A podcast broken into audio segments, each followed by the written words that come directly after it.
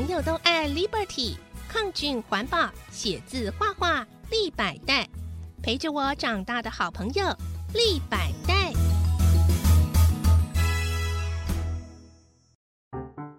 耳朵好想听故事，小青姐姐 in the house。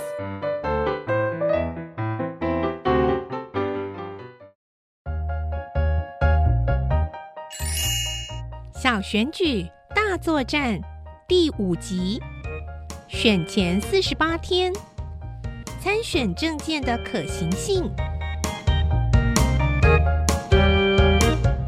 杨导跟班长在黑板上抄写着同学圈选的证件，要全班一起讨论可行性，最好还要有些话题性，才能引起不同年级的注意跟回响，进而提高投票率。除了每周三便服日，再多增设一日便服日。校园应该全面减速，合作社不贩卖过度包装的商品。校内小尖兵的执法态度应该给予规范，如态度不佳或过于凶悍，可经由投诉免除职务。图书馆延长书籍借阅的时间，由一周改为两周。借书总量则由三本改为五本。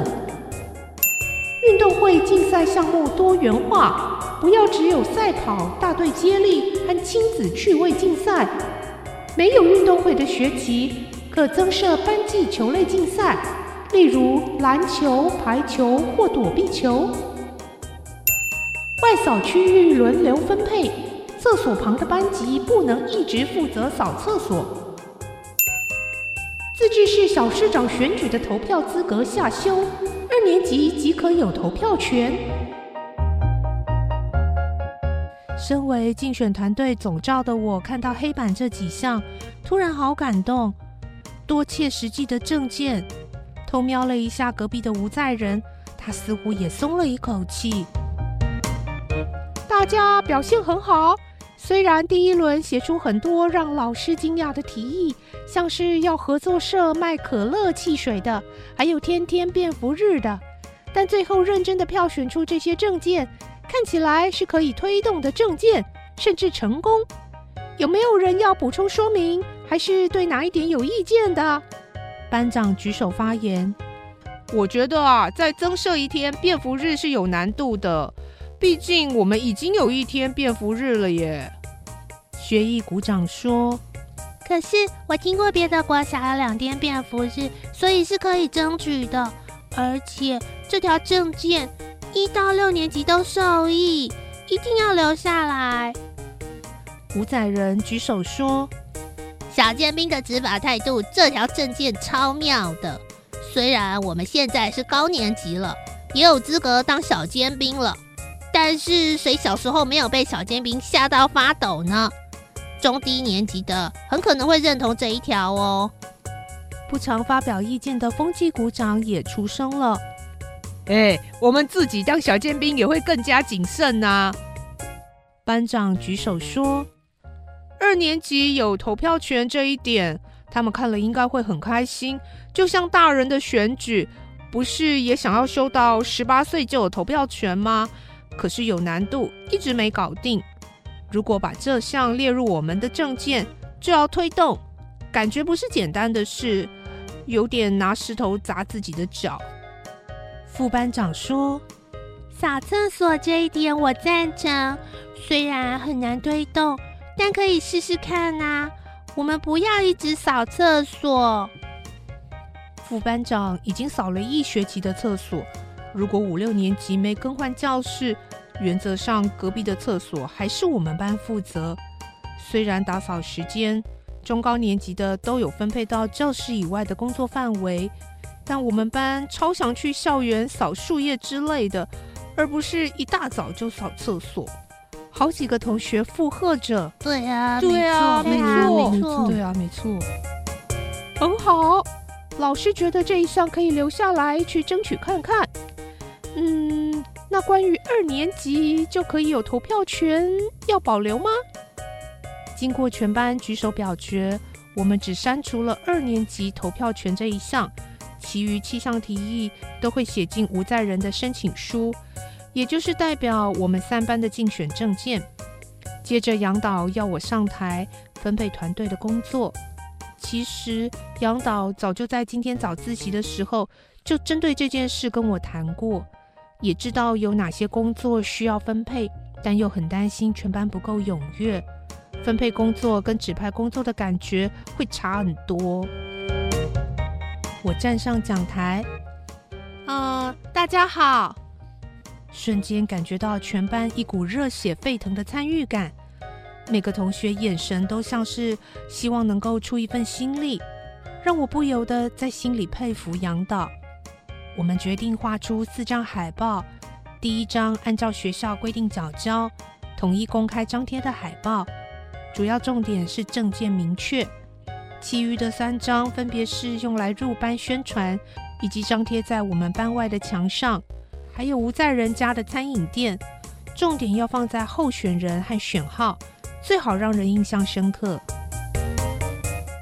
我来画一张海报。学艺股长陈子恩率先举手，接着有几个同学举手。感谢学艺股长和同学们。另外，可以拜托学艺股长统筹这四张海报。没问题，我们绝对会设计出让人眼睛一亮的海报。陈子恩爽朗的接下竞选团队的美术组长。副班长黄瑞祥担任器材机动组长，原本班长还要跟他争这个头衔，但由于日常班务需要维持，所以杨导赶紧用各司其职的话劝退班长，说他是班上内部支柱，应该要好好留守，才是我们最强而有力的后盾。鬼面迷的班长听到自己是柱，整个笑容堆满脸，要我们好好加油。杨导拍了一下手，说：“请记得，我们三班的每个同学都是最强而有力的助选员，加油！”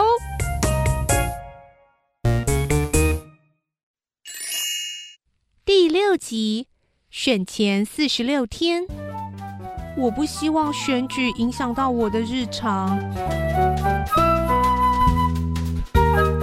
今天是登记的最后一天。收到的情报就跟之前一样，不过各班的证件像是压在手掌里的底牌，还没任何风声出来。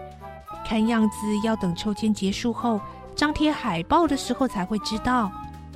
学艺股长陈子恩带领的美术组已经画好一张漫画风格强烈的竞选海报，并且在正上方留个红色大圆框。哇，把我画进鬼灭之刃里耶！而且我的名字旁还有“台柱”两个字，呵，很厉害的感觉。呃，不过怎么又有括号啊？里面写着“很台的住”，一定要这样吗？吴在仁手指着他觉得很有问题的那几个小字。我说：“很不错啊，可以让人的目光在海报上停留久一点。”哎。我很佩服陈子恩的用心，选择时下最流行的动漫做最大胆的呈现，硬是把吴在仁的画像挤进主角群里。吴在仁问：“那大圆框是干嘛的？”总招，你看候选人很状况外哎。陈子恩差点把手上的水彩笔折断。没看过满街的竞选海报吗？哦，你这样一讲，我好像有印象了，填数字用的。呃，那我的数字是多少啊？还没抽签。陈子恩泄气的继续跟其他同学讨论下一张海报的设计。乌在人不好意思的搔头发。呃，好像要下周才要抽签，好紧张哦。我认真的说，你最好给我随时备战哦，注意所有言行举止，对内部的团队要保持礼貌的态度和感恩的心。对外界而言，你就是团队，要有自信，也要谦卑。这些话其实是爸爸决定出来选市议员的时候，阿公对他说过的话。吴在仁吓了一跳，这么严格哦？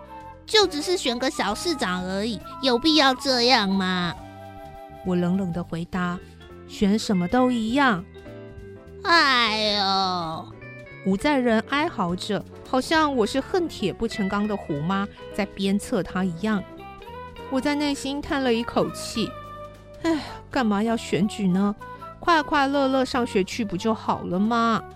结果搞得都平平安安回家了。林雨桐在我的房间堵我。嘿，所以你不会帮我？我会做的事你都会做，还有什么帮不帮的问题吗？我说的是事实。如果说在这个家耳濡目染下，就算只是年长我几个月的他，也应该懂得比我多。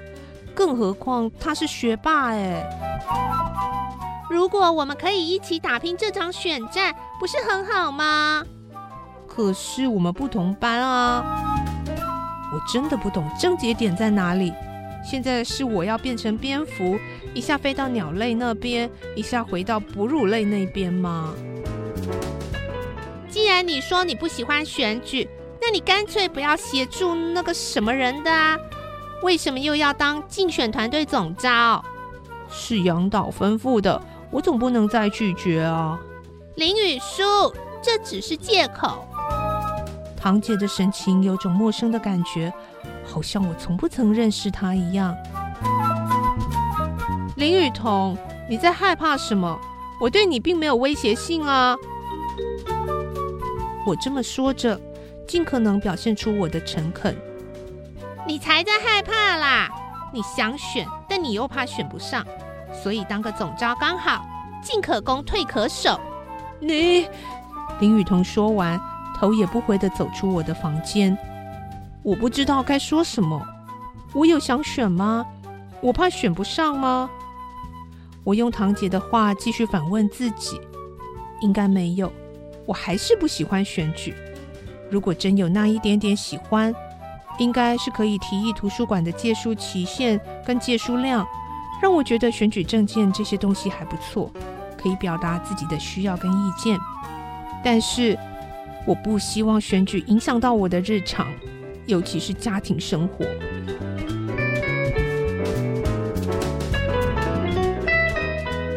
在今天的故事中，他们的这场自治市小市长选举开始越来越白热化了。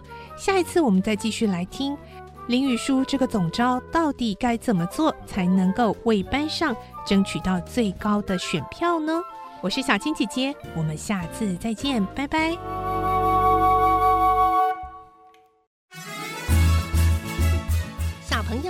Liberty，抗菌环保，写字画画。立百代，陪着我长大的好朋友，立百代。